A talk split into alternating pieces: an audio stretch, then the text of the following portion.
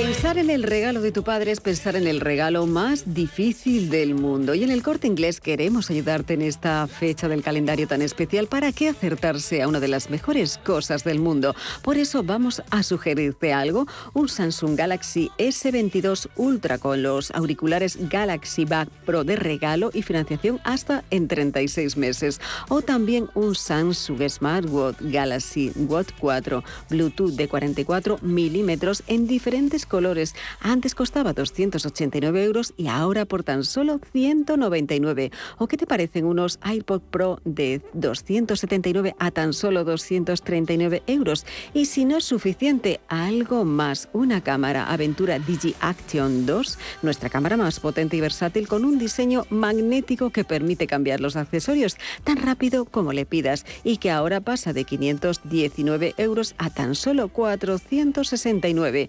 Y siempre con la comodidad de poder comprar donde y como quieras, en tienda, en la web o también en la app. Además, te lo llevamos a casa en menos de dos horas o con el servicio Clear Car lo puedes recoger tú mismo. 19 de marzo, feliz Día del Padre en el corte inglés. Cuando piensas en regalar, ya estás regalando.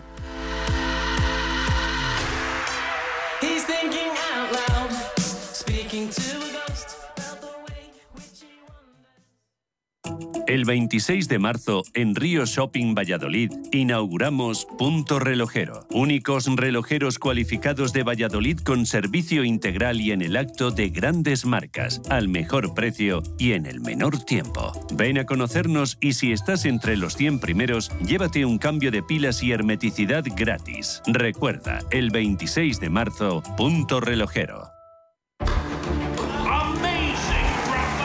En Santander Private Banking sabemos que ser un número uno conlleva la responsabilidad de conseguir unos resultados únicos. Por eso, como hace Rafa Nadal en cada punto, trabajamos con un modelo de asesoramiento especializado buscando la excelencia para nuestros clientes, lo que nos ha llevado un año más a ser reconocidos como la mejor banca privada de España por la prestigiosa revista Euromoney. Santander Private Banking y Rafa Nadal, el compromiso de ser un número uno. Estamos en constante cambio. El mundo cambia. Cambia nuestro entorno. Cambios que nos hacen reflexionar. Cambios que nos hacen apostar por fórmulas diferentes. En la radio apostamos por el sector inmobiliario. Súmate al cambio con IDE Inmobiliario. Cada jueves de 11 a 12 de la mañana con Elena Fraile en Radio Intereconomía. Nos sumamos al cambio.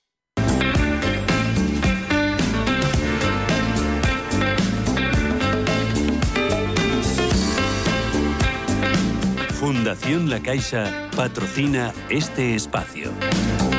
Los desayunos de capital.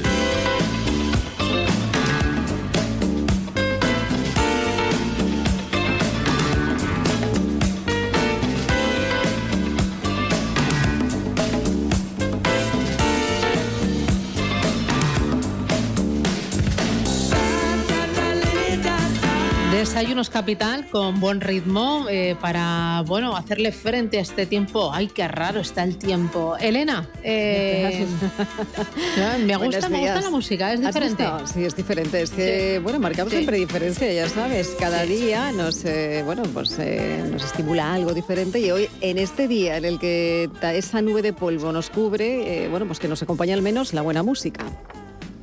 Muy buena música y buena compañía. Eso es. También, también, porque, mm, Susana, hoy vamos a hablar de los precios de la energía.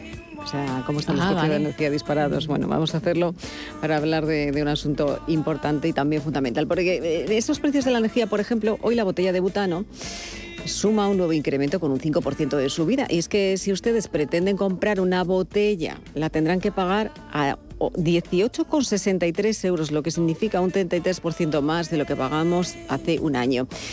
Y con la luz también, ¿eh? que se ha convertido en una energía con un precio prohibitivo, aunque hoy es, va a rebajar su precio hasta esos 250 euros por megavatio hora, siete veces, eso sí, más que en la misma fecha del año pasado. Y no hablamos ya de la gasolina, ¿eh? por encima de esos dos euros, eh, algo que era impensable también hace un año. Por eso hoy nos fijamos en las energías alternativas, porque la energía solar puede ser una solución alternativa para intentar rebajar el precio de la luz. Y esta mañana hablamos precisamente de energía solar y lo hacemos eh, con Gabriel Nebreta, es director de DP Solar. Gabriel, bienvenido, buenos días, ¿cómo estamos? Hola, buenos días a todos. ¿Qué tal? Eh, Gabriel, yo no sé si, si esta nube de polvo que, que nos acompaña, eh, que de momento no nos deja ver el sol, no sé si afecta también a la energía solar o puede afectar. Sí, bueno, afecta como si fuera una nube cualquiera. Eh, sí. Es decir, hoy habrá un poco menos de radiación y estos días va a llover y va a limpiar eh, los paneles, así que no, no hay afección que se pueda notar. Eh, hablamos, Gabriel, de que las energías renovables, por lo que he estado leyendo, aportan en torno a menos del 15% del total de la energía instalada en la Unión Europea. y en este camino, esa hoja de ruta para los próximos años es incrementar ese tanto por ciento en cuánto aproximadamente. Pues se quiere llegar a un, a un 35%. Y en este escenario en el que nos encontramos ahora mismo, eh, Gabriel, con estos precios disparados, también la inflación, esa guerra Europa, eh, ese, ese tanto por ciento o esa hoja de ruta eh, se puede cumplir en los próximos años? Bueno, es una hoja de ruta ambiciosa, pero lo que se puede es, sin duda, sobrepasar, pero, por mucho. hay que tener en cuenta, como decías, pues ahora los precios de energía están pues del entorno de 300 euros el megavatio hora, entre 300 y 400 euros, no, no el diario, sino la media que tiene una familia eh, en su tarifa eléctrica. Y la, en cambio, el coste de la generación solar, cuando si, pones paneles en tu propia casa, pues está en torno de los 40, 50 euros el megavatio hora y, para 30 años. Es decir, no tienes que estas fluctuaciones eh, que estamos sufriendo, sino es que compara los 30, 40, 50 euros el megavatio hora dependiendo de la zona de España donde estés, con los 300 o 400 euros. Es decir, no solo eh, es un objetivo eh, ya medioambiental, sino es un objetivo económico básico, que en España podamos eh, crecer mucho más rápido el, las energías renovables. Y España está el mercado español quizá preparado ¿no? para ese crecimiento necesario, no sé si ese crecimiento del autoconsumo solar en los próximos años. Bueno, la verdad es que tenemos, yo creo que todo lo que lo que se necesita eh, para tener este, este crecimiento eh, y un crecimiento mucho más eh, acelerado que hemos tenido en los años anteriores. Es decir, tenemos una regulación estable, una regulación para el autoconsumo que de hecho es ejemplo en muchos países. Mm. Tenemos la radiación solar, que es somos el país con más radiación solar de Europa. tenemos otro, otro elemento fundamental que es la penetración de contadores digitales. En España, eh, prácticamente el 95% de los hogares tienen ya un contador digital frente al, 15% en Alemania. Es decir, y, y, además el coste de, la energía solar en España, de los paneles solares, pues es el coste de energía más barato que existe en este momento. Eh, más barato que, que, el gas, que el nuclear, que el carbón pues entonces lo, tenemos todo. Lo que, lo que, lo que nos falta, bueno, es, ir cambiando un poco la mentalidad.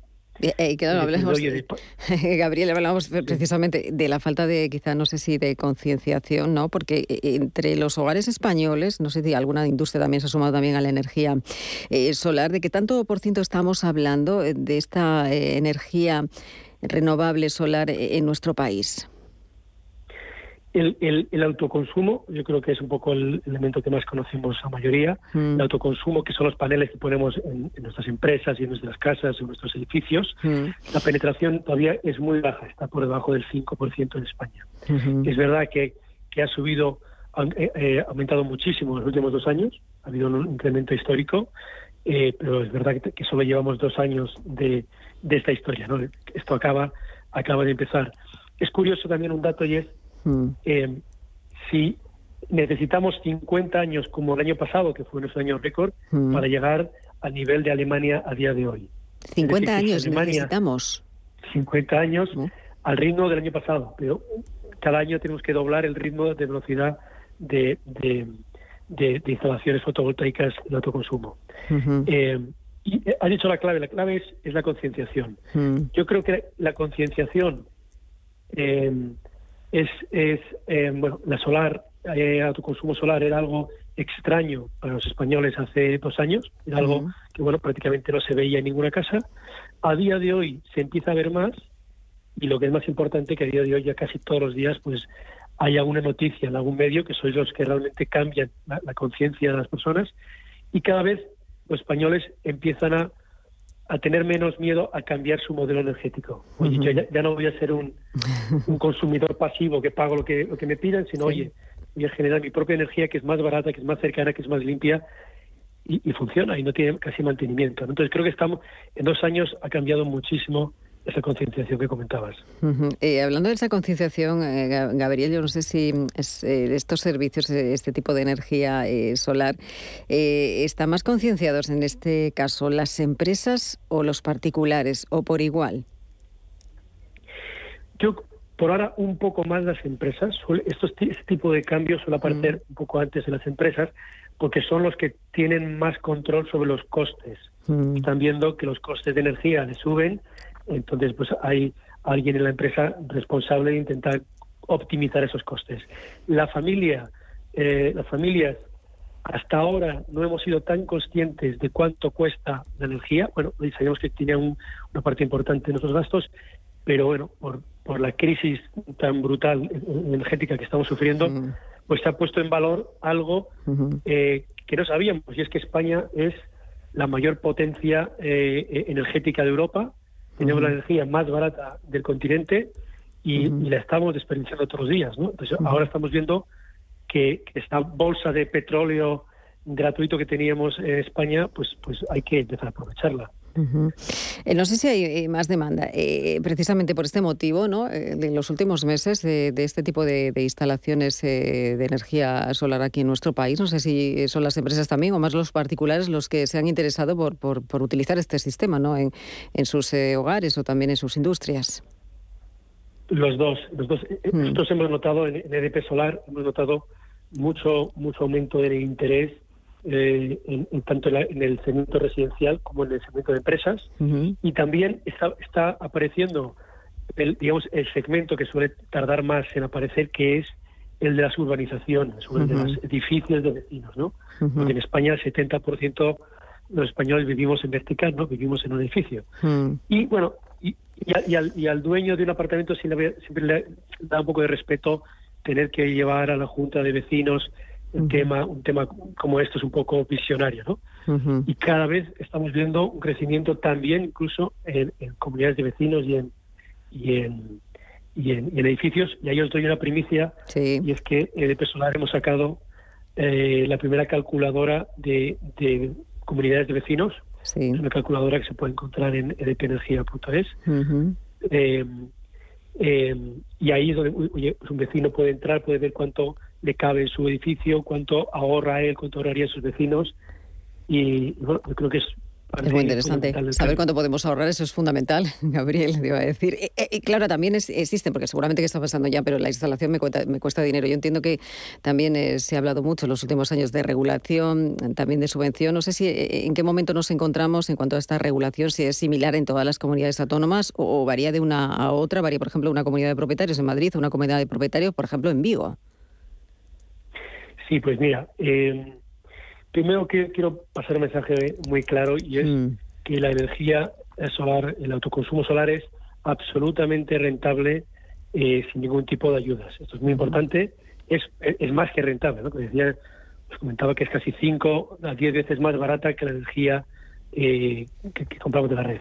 Aún así, estamos viviendo en un momento bastante extraordinario con los fondos de, de recuperación que vienen de Europa y hay una subvención eh, a nivel nacional que se está organizando a nivel de, eh, comunidad autónoma. Es decir, que cada, comunidad autónoma es el responsable de coordinar esa, esa subvención. Son subvenciones hasta el 35-40% para una instalación fotovoltaica y adicionalmente, adicionalmente, en muchos pueblos de España hay una exención fiscal al IBI, eh, por ejemplo, mi pueblo aquí en Madrid, pues mi pueblo de Madrid, pues tiene una exención del 50% del IBI los primeros tres años. al final, no solo es más que rentable, no solo que es, un proceso muy sencillo, porque en el Solar nos encargamos de, todo para nuestros clientes, sino que además, pues oye, ahora tiene este aliciente de que, de que puedes eh, tenerlo un poco más barato. ¿no? Eh, Gabriel, te iba a hacer eh, una pregunta hablando de las comunidades autónomas. Yo no sé si hay una comunidad autónoma que, gane la carrera en todo esto, ¿no? No sé si hay comunidades que van de avanzadilla respecto a otras aquí en España.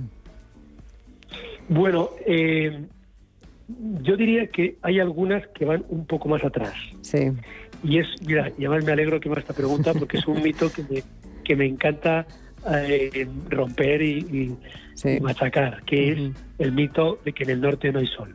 Ya, ¿Eh? que llueve más. Entonces, que ya, efectivamente, puede que no haya tanto sol para, para, ir a la playa, pero para generar tu propia energía solar fotovoltaica hay más que de sobra.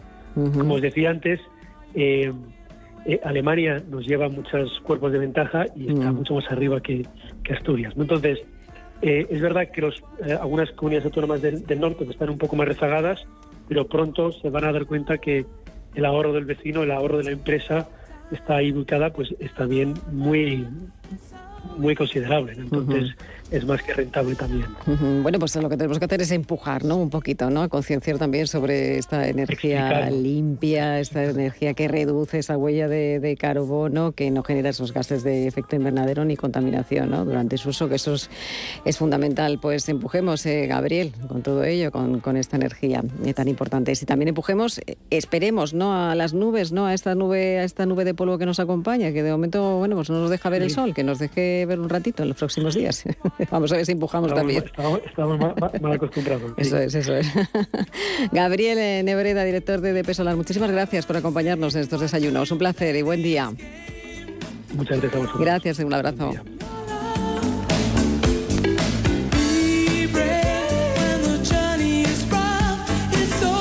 Los desayunos de capital.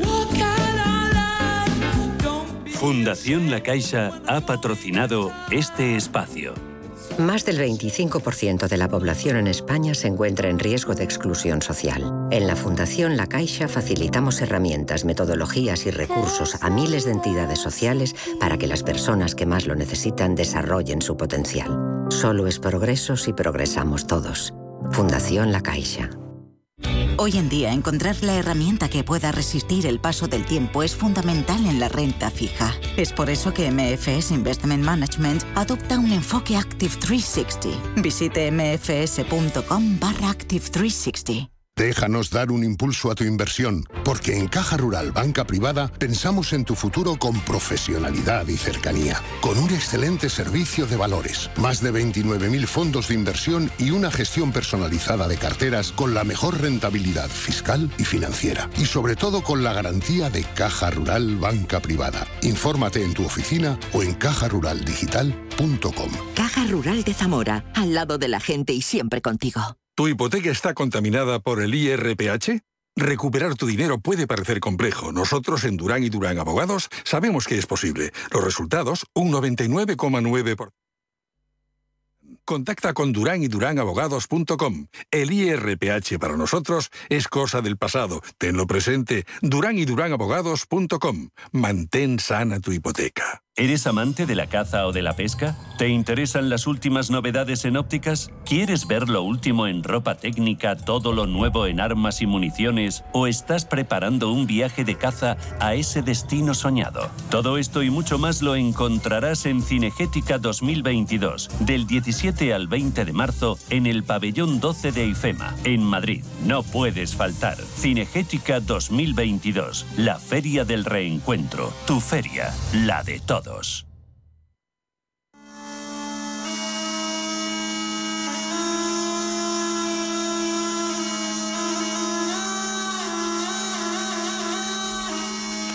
¿Sabía usted que el pueblo lidio fue el primero en introducir el uso de las monedas de plata y oro?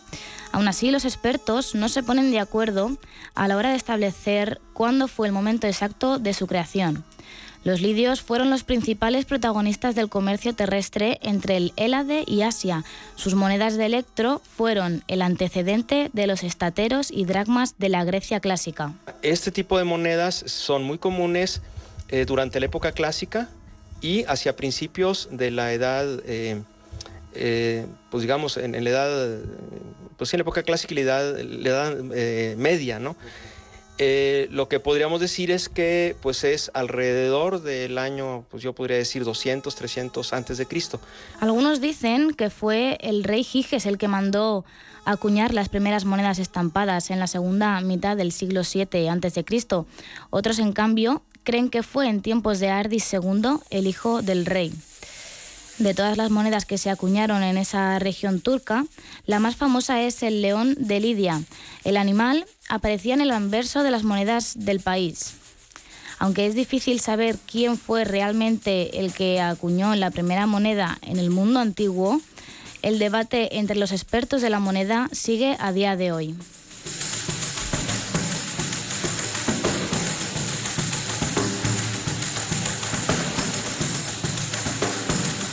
Capital Intereconomía, clave para anticiparse y acertar en los mercados. H2 Intereconomía, tu espacio semanal sobre el hidrógeno. Porque en Radio Intereconomía apostamos por el sector energético y la energía limpia. Presenta Rubén Gil.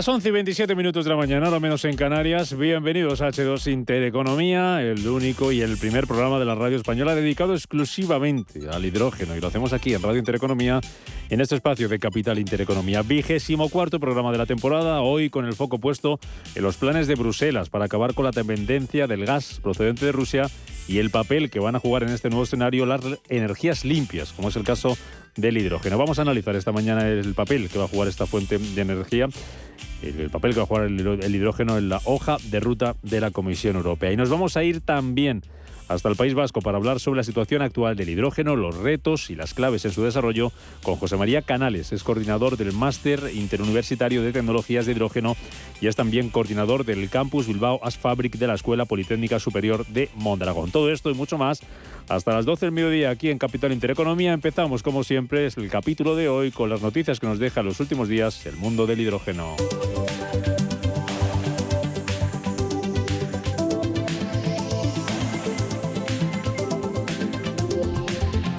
La ministra de Transición Ecológica, Teresa Rivera, inaugura en Mallorca la primera planta industrial de hidrógeno renovable de España. Se enmarca dentro del proyecto Power to Green Hydrogen Mallorca, que está liderado por Enagas y Acción Energía y que cuenta también con la participación de Cemex y de IDEA. AIDIL proyecta crear un gasoducto de hidrógeno verde que una León con Asturias. La firma busca sumar a Arcelor y a Fertiberia y otros consumidores en el norte de España. British Petroleum desarrollará un centro de hidrógeno en Escocia. La petrolera ha llegado a un acuerdo con el Ayuntamiento de Aberdeen para la creación de una sociedad de riesgo compartido y desarrollar una instalación escalable de producción, almacenamiento y distribución de hidrógeno verde en la ciudad alimentada por energía renovable. Estelantis apuesta por el vehículo de hidrógeno. La compañía busca nuevas alternativas de movilidad centradas en la electrificación y el uso de la pila de combustible de hidrógeno para sus vehículos industriales y un consorcio integrado por el Instituto de Recerca en Energía de Cataluña y el Instituto de Robótica Informática Industrial y la empresa de ingeniería ESA ha desarrollado un electrolizador reversible para implantar tecnologías de hidrógeno. El sistema de electrólisis estará financiado por el Ayuntamiento de Barcelona dentro del plan Barcelona Ciencia. H2 Intereconomía, tu espacio semanal sobre el hidrógeno. Porque en Radio Intereconomía apostamos por el sector energético y la energía limpia. Presenta Rubén Gil.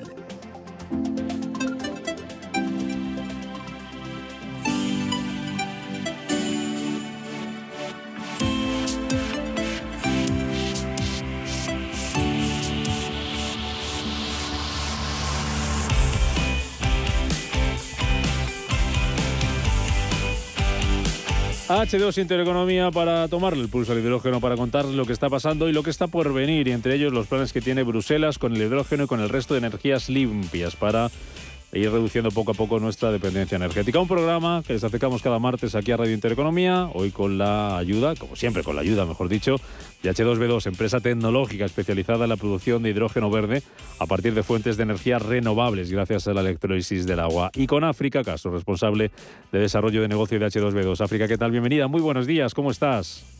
Buenos días y feliz cumpleaños. Muchas gracias, África. No te... ¿Qué creías que no me iba a acordar? sabía que lo tenías apuntadísimo en la agenda, lo sabía, lo sabía y me lo imaginaba. Muchas gracias. Aquí estamos celebrándolo de la mejor manera posible, que es trabajando y disfrutando de, la radio, disfrutando del hidrógeno y de vuestra compañía. ¿Todo bien, África?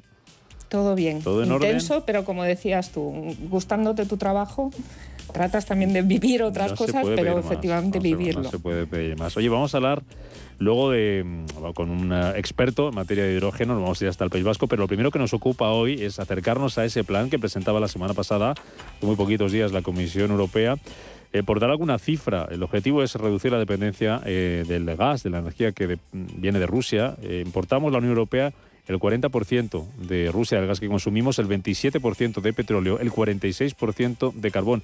Y esto en cifras se tradujo 148.000 millones de euros de gasto, que son ingresos para Moscú. Eh, el objetivo de Bruselas es acabar, como decimos, con esa dependencia del gas de Rusia. Entre algunas medidas que vamos a analizar a continuación, propone, eh, para responder a ese aumento de los precios de la energía y, y, reponer las reservas de gas para el próximo invierno, propone, como digo, más gas natural licuado, mayor producción de gases renovables y acelerar proyectos renovables. Ursula von der Leyen es la presidenta de la Comisión Europea.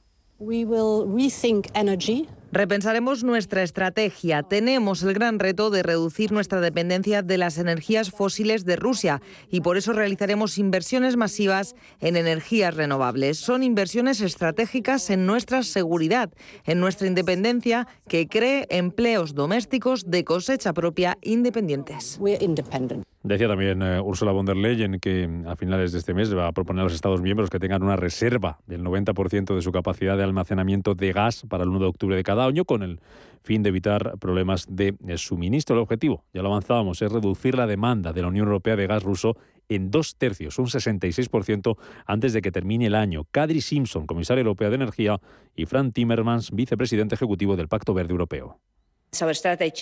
Nuestra estrategia para reducir la dependencia de Rusia reside en tres áreas, relegando los combustibles fósiles, acelerando la transición a las energías limpias y redoblando nuestros esfuerzos para ser más eficientes.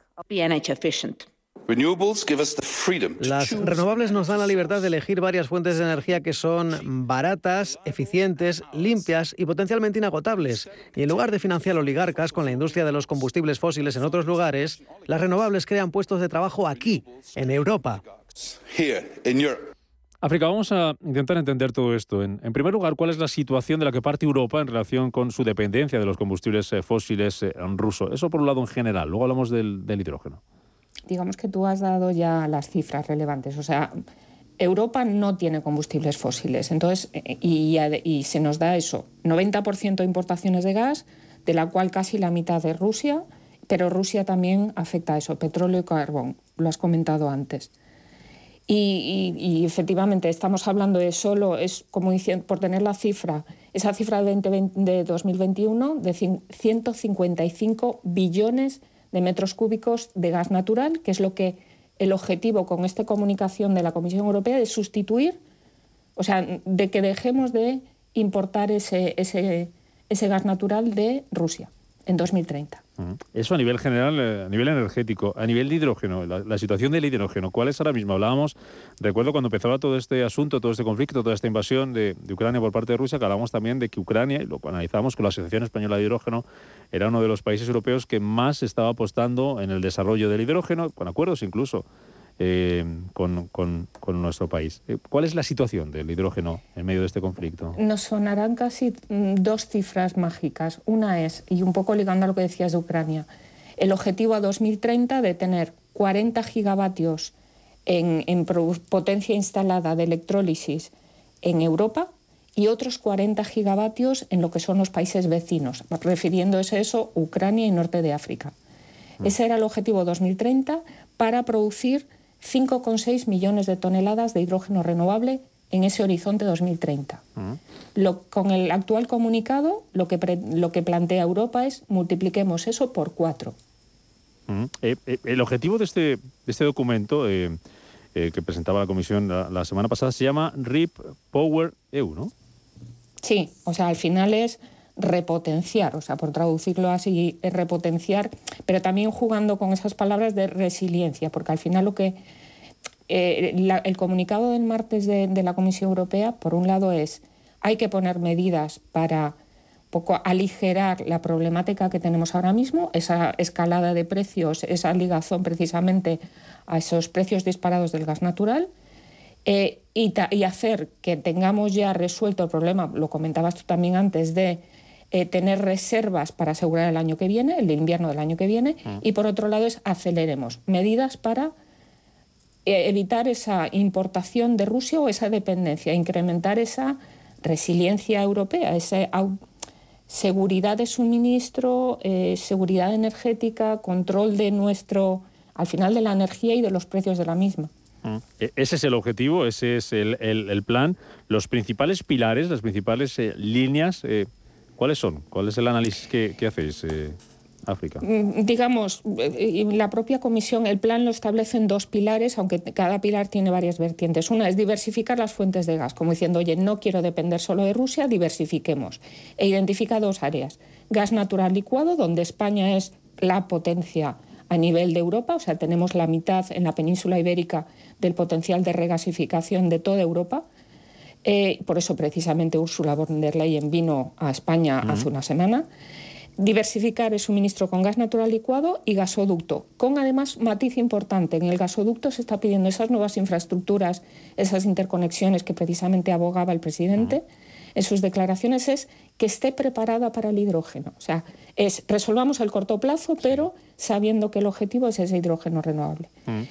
Entonces, diversificar suministro, aumentar producción de gases renovables, si hay biometano e hidrógeno renovable, y luego el otro pilar es acelerar eh, eh, eh, eso que comentaba Timmermans de no depender de combustibles fósiles. Y eso se llama es eficiencia energética, más renovables, electrificar, hacer el switch en la industria de ese actual consumo de energía fósil a electrificación renovable e hidrógeno renovable.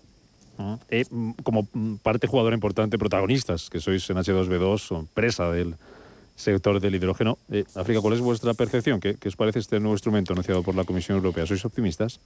A ver, somos optimistas. Obviamente esto le está dando un nuevo empujón, al, es una aceleración. Al final de ese despliegue que ya estábamos viendo de apuesta por la política verde, es una apuesta y en concreto por el hidrógeno renovable. Entonces hay cosas que vemos a corto plazo, es, oye, para es, desde esa revisión de mecanismos de tarificación que se va a hacer ahora, eso nos va a repercutir en la forma como el mercado del hidrógeno se va a desarrollar. Esa aceleración de políticas, es decir, se está pidiendo que las políticas regulatorias que se están estableciendo en la Unión Europea se pongan en marcha ya y se aceleren. Y luego, temas de interconexiones que ya estén preparadas por el hidrógeno, todo eso son aspectos ya a corto. A medio plazo es, pues se va a intensificar esa regulación como hemos visto, ese despliegue renovable y hay que esa, ese switch también, o sea, fomentar, acelerar eso que ya estábamos viendo y, y, el mandato, digamos, es de aquí a 2030 tenemos que producir hidrógeno renovable. Y eso es, en concreto para hidrógeno, eh, o sea, H2B2 contamos precisamente con esa expertise, tanto la parte de tecnología como la de desarrollar proyectos, producto convencional e integrado, ¿no? Entonces, España para España es una oportunidad también, porque tenemos la capacidad de desarrollar esa tecnología, de fabricar esos equipos y de producir el hidrógeno renovable aquí. O sea, España de hecho se ve como un exportador regional a Europa, se ve tal cual. Mm. Y una última cuestión sobre esto de África. Eh, eh, decías que hay que producir hidrógeno renovable de aquí a, 2030. Parece que queda mucho, pero esto es muy poco. Eh, es casi pasa mañana. ¿Dónde va a estar la clave para que eso se, se consiga? Mm, la, a nivel empresas, a nivel gobierno que tiene que poner un poco más, más de alfombra roja para facilitar esta tarea y llegar a ese objetivo, un poco de todo, no, lo sé. Sí, no, a ver, al final, por un lado es eh, lo que estamos diciendo, hay que para llegar a esos objetivos al hidrógeno no se le puede decir que vengamos a sustituir el gas natural en 2022. No, las medidas a 2022 vienen por otro ámbito, ¿no? Pero es decir, tienes que poner en marcha proyectos ya y eso es pon capacidades de fabricación, pon desarrollo de tecnología, mm, aligera esa, esa regulación tanto para renovables como para ese hidrógeno producir y esas interconexiones. Un poco lo que decíamos es, produzcamos donde va a ser más barato producir ese hidrógeno verde y efectivamente hagamos que llegue a los puntos de consumo que son normalmente norte de Europa. Mm, bueno, pues ese es el plan analizado por África Castro H2B2, ese es el plan de Bruselas, ese objetivo, reducir la demanda de la Unión Europea de gas ruso en dos tercios antes de que termine el año.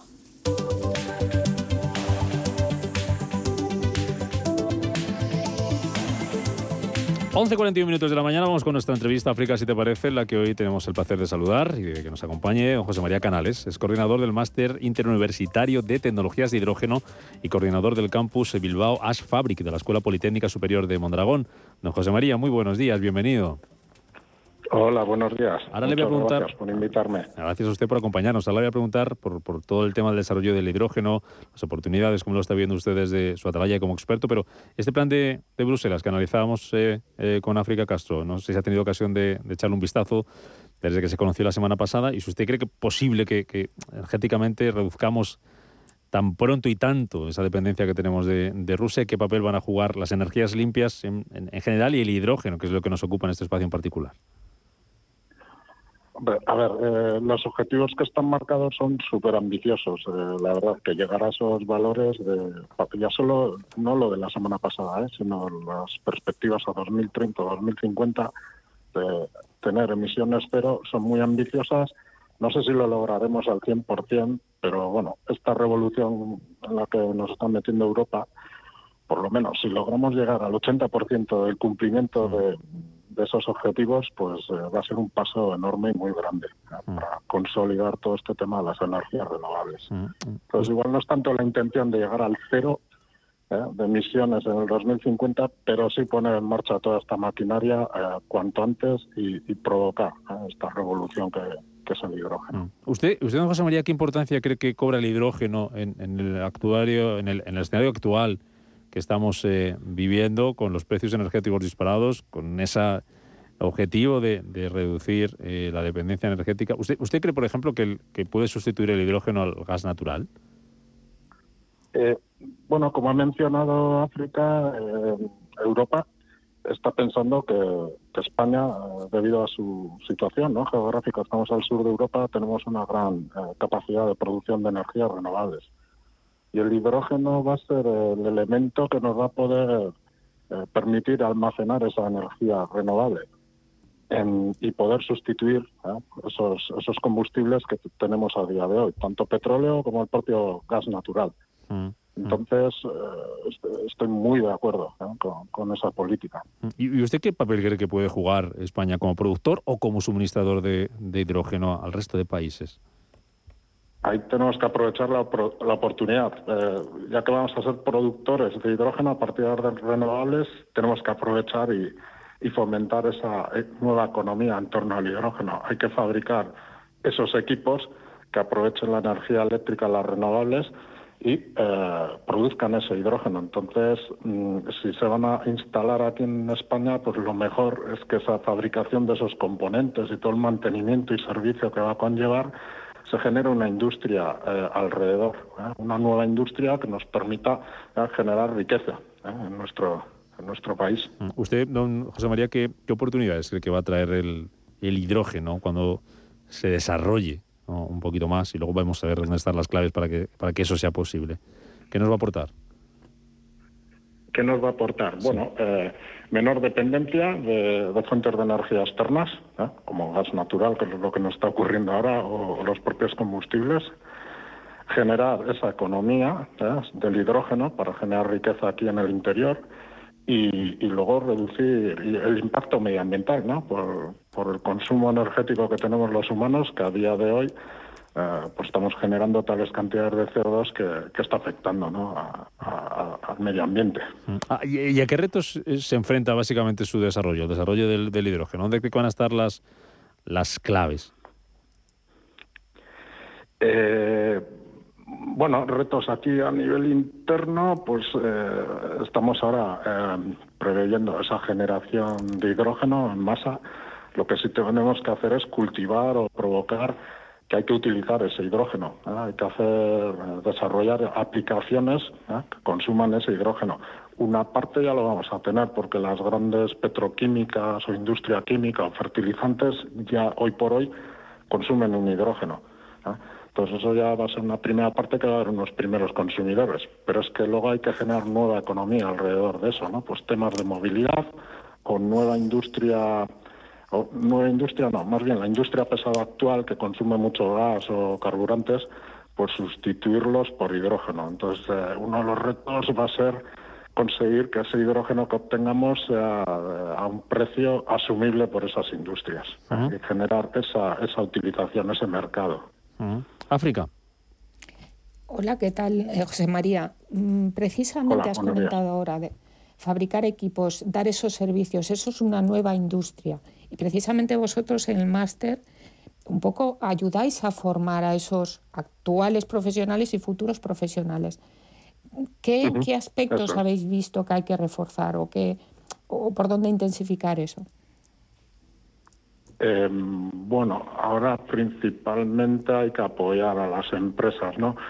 Eh, generando profesionales que conozcan lo que es el hidrógeno para que vayan empezando esos proyectos, ¿no? Esos grandes proyectos de, de producción de hidrógeno y formar esos profesionales para que sepan que esa producción de hidrógeno, cómo la integramos con las renovables, que todavía no sé si está resuelto. ¿eh? Eh, pues estamos hablando de unas cantidades inmensas de, potencia y de energía en juego, ¿eh? entonces que, son muy eh, repercuten mucho sobre la propia red eléctrica o sobre las renovables que tenemos actualmente. Entonces ahora esos profesionales sobre todo se van a tener que centrar en esa parte de, generación de hidrógeno y de esas grandes plantas que, hay que construir, que, no, que no son pequeñas y tendrán su, su dificultad. Y, usted, ahora te dejo África, pero usted, don José María, eh, ¿dónde cree que van a estar las claves eh, eh, para que el hidrógeno se pueda utilizar de forma mayoritaria, masiva, llamémoslo así? hemos hablado aquí en ese espacio, ¿verdad, África? Con el sector del transporte, con cómo se puede aplicar a, en el, tema de desplazamientos, temas de coches, incluso vehículos industriales, autobuses, que hemos hablado con Alsa, tema calefacciones también, hablábamos la, la semana pasada con una compañía que se dedicaba a ello y ya estaba trabajando en este sentido para, para sustituir las calderas de gas por las calderas de, de, hidrógeno. Eh, ¿Qué, ¿Qué, hace falta? ¿Dónde va, ¿Dónde va a tener que estar ese empujón? Eh, bueno, lo que hay que conseguir, eh, por lo que marcan otros expertos, es que el kilogramo de hidrógeno cueste 1,5 euros, que es el precio más o menos por el cual se encuentra ahora eh, pues la producción de hidrógeno a partir de gas natural. Cuando se llega a esos precios, pues ya se podrá, se, equiparará al, al, actual hidrógeno que se obtiene con otros, otras medidas que emiten CO2 y es a partir de ahí cuando eh, posibilitará que el hidrógeno se utilice eh, de forma más masiva. Para lograr ese euro y medio, pues lo que hay que, bueno, las partes de energías renovables, digamos que ya, ya están compitiendo, ¿no? Con, con las actuales, con las fuentes de generación convencionales. Pero ahora esas fábricas que tienen que hacer esos equipos para fabricar hidrógeno, eh, pues tienen que eh, dimensionarse a unas potencias tales que logren eh, que esa producción de hidrógeno llegue a bajar esos precios de, 1,5 euros ah. el, kilogramo. Mm, África. En, ese, en ese desarrollo de, de esa economía, desde estos aspectos que decías tú, decir, oye, pues tecnología hay que fabricar o hay que desarrollar tejido productivo, hacer esas aplicaciones que comentabas antes. ¿Qué rol ves, incluso vosotros desde la universidad y estáis colaborando diferentes universidades, en esa colaboración público-privada, esa implicación de las administraciones, las grandes industrias? ¿Cómo veis esa colaboración, ese desarrollo? Bueno, en principio las grandes industrias están apoyando mucho en las administraciones. Hay bastante eh, eh, unión entre ambas. Están hablando todo, todo, esto que tenemos que montar en torno al hidrógeno supone grandes cantidades de dinero. bueno, pues ya conocemos lo del PERTERA que, que viene de Europa y, bueno, pues ahí andan eh, ajustando cuánto dinero viene de la parte de administración de Europa, unos 1.500 millones, más el PERTE del tema del hidrógeno, y lo que quieren movilizar eh, con, con, las empresas privadas, como por ejemplo grandes petroquímicas, que están viendo que si tienen que cumplir los objetivos de, de emisiones cero, pues van a tener que, cambiar, ¿eh? por ejemplo, al hidrógeno. ¿eh? Y esa es la oportunidad que tienen, aprovechar esos dineros que vienen de Europa con inversión propia de ellos para poder ¿eh? empezar a cambiar sus productos, sus procesos, ser más medioambientalmente mejores y, aprovechar y ya generar esa economía nueva del hidrógeno alrededor, alrededor suyo. Usted, don José María, que conoce muy bien, y por ir terminando por mi parte, no sé si África quiere algo más, que conoce muy bien todo el tema del hidrógeno a nivel nacional, a nivel internacional y también eh, lo que se está haciendo en el País Vasco. Hay un corredor vasco de hidrógeno muy, muy importante, que hemos mencionado en alguna ocasión. También los hay en otras autonomías. ¿Qué, qué, eh, qué, labor, cómo valora la labor que están haciendo, la importancia, el papel, el papel que están jugando estos corredores autonómicos, en concreto el corredor vasco, que usted seguro que conoce mejor que nosotros, el corredor vasco de hidrógeno? ¿Qué, ¿Cuál es su papel, su función, su importancia? Bueno, el corredor vasco de hidrógeno está aquí reuniendo a más de 70 entidades de aquí, bueno, de Euskadi y de fuera de Euskadi también.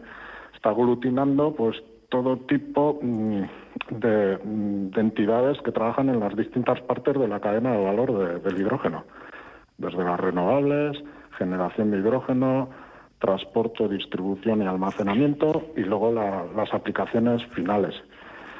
Entonces están haciendo un bloque común para mm, alinear a todos en, un mismo fin, que es eh, poder eh, generar esta nueva economía del hidrógeno, tener casi todas o todas las partes resueltas, tanto la generación como el uso final, y está promoviendo eh, que, se implique mucha gente en muchas áreas geográficas. Y eso lo que va a hacer es bueno expandir, digamos, esa, esa riqueza que pensamos que, a futuro nos va a proporcionar todo este tema del hidrógeno. Mm, África, te dejo la última. Em, volviendo al tema de temas de formación, es decir, y de hecho a nivel europeo se ha identificado también este año que ese desarrollo de skills o de capacidades es importante, hay que ponerse en ello, ¿no? Entonces, por un lado, aparte de vuestro programa, efectivamente hay otros programas también en España cogiendo esas riendas de desarrollar capacidades específicas para hidrógeno. Tú lo has comentado también el hecho de decir, por ejemplo, industria, estamos hablando de reconvertir procesos industriales. Eso requiere adaptación de capacidades. Por otro lado, estamos diciendo hay nuevos sectores, un nuevo sector económico que está surgiendo. ¿Dónde veis que, o, cómo, cómo, ponerse manos a la obra con esto en temas, incluso, y soy antigua, es decir, desde temas de FP, temas universitarios, ¿cómo, ah. ¿cómo hay que coger este tema o cómo se está cogiendo? Bueno, cuando empezamos con toda esta andadura del máster profesional aquí en Mondragón, en la Universidad de Mondragón, eh, ya veníamos colaborando con el Centro de Formación Profesional de Somorrostro, ¿eh? que, bueno, que es un centro que está justo al lado de la petro, petroquímica, ¿no? la de Petronor, ¿eh? en Musquit. Y empezamos a indagar un poco lo que se está marcando en Europa en temas de capacitación y formación. Y lo que apuntaban es que había que intentar que tanto los técnicos que salen de los ciclos formativos o de formación profesional, como los universitarios y los investigadores en la fase final, los doctores y todo, tenía que ser todo como una línea, que estuviera todo en concordancia y mucha colaboración.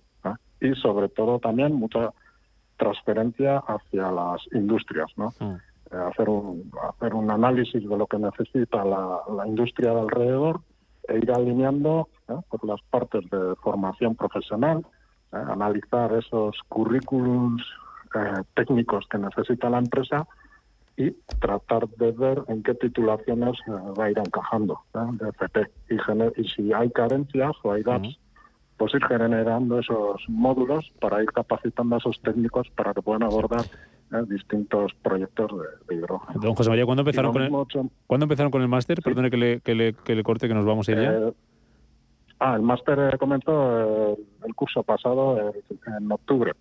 El curso pasó la primera edición y este octubre de este año comenzaremos vamos a lanzar la, segunda edición. Pues ahí tenemos un, ejemplo desde dentro de la universidad también del papel y la relevancia que está jugando el hidrógeno y las tecnologías de hidrógeno, que es lo que enseña don José María Canales, el coordinador de este máster interuniversitario de tecnologías de hidrógeno y coordinador del campus Bilbao Fabric de la Escuela Politécnica Superior de Mondragón, con quien hemos analizado hoy la situación, las claves, donde van a estar del desarrollo del hidrógeno, el papel que puede jugar España en este, en este nuevo capítulo. Don José María Canales, gracias y hasta cuando quiera. Un placer de verdad poder hablar con usted. Venga. Muchas gracias. un placer para mí. Adiós. Nos vamos. África, Castroche 2B2, el martes que viene, once y media de la mañana aquí en Capital Intereconomía, más hidrógeno. Una sorpresita te tengo la semana que viene. Hablaremos con Iberdrola, que es una de las grandes compañías de nuestro país, que está apostando mucho por el hidrógeno, con una planta muy relevante de la que tenemos muchas cosas que aprender, saber y preguntar a nuestro invitado. Contamos más la semana que viene. África, gracias como siempre, cuídate mucho. Hasta luego. Nos vamos hoy. Hace menos de un año que publicaron su décimo álbum y ya tienen grabado un nuevo trabajo. Black Keys presenta Drop Out Boogie, que saldrá a la venta el próximo mes de mayo. Escuchamos un adelanto, Wild Child. Los americanos siguen demostrando talento de sobra para hacer eh, sus mejores éxitos. Nos vamos con ellos. Estamos aquí mañana a las 7. Ahora vienen las noticias a Radio Intereconomía y después Rafa Jiménez con una media sesión. Pasen un feliz martes. Adiós. Capital Intereconomía. Tú importas. Tú cuentas.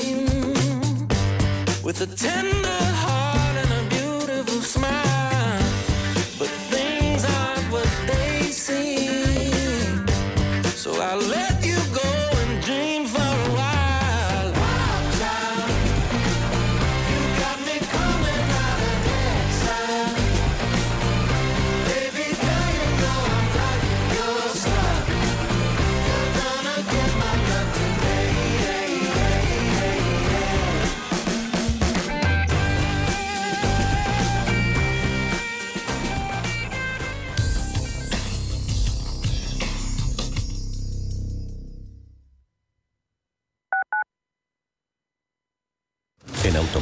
encantan que las acciones sean seguras, sin riesgos. Mira hacia adelante. Invierte en el cuidado de tu cambio automático y rentabiliza con la experiencia del especialista en cambios automáticos. Apuesta por Automatic y obtén buenos resultados. No te la juegues. Automatic.es. Automatic. Reparación y mantenimiento del cambio automático.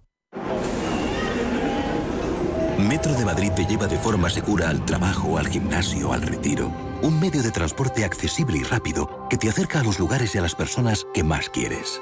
Ahora y siempre, utiliza el transporte público. Ahora y siempre, muévete en Metro. Metro de Madrid, Comunidad de Madrid. En el Soto de la Moraleja, restaurante Kionan Sui, de comida peruana, cantonesa y chifa, con una gran variedad de sabores y aromas que te dejarán boquiabierto. Junto al restaurante Inari Moraleja, calidad y satisfacción garantizada. Restaurante Kionan Sui, reservas y pedidos en el 910090830 o grupoinari.es. Te esperamos. ¿Qué tipo de piel tienes? ¿Te la cuidas? ¿Te proteges del sol? ¿Se te cae el pelo o se te hinchan las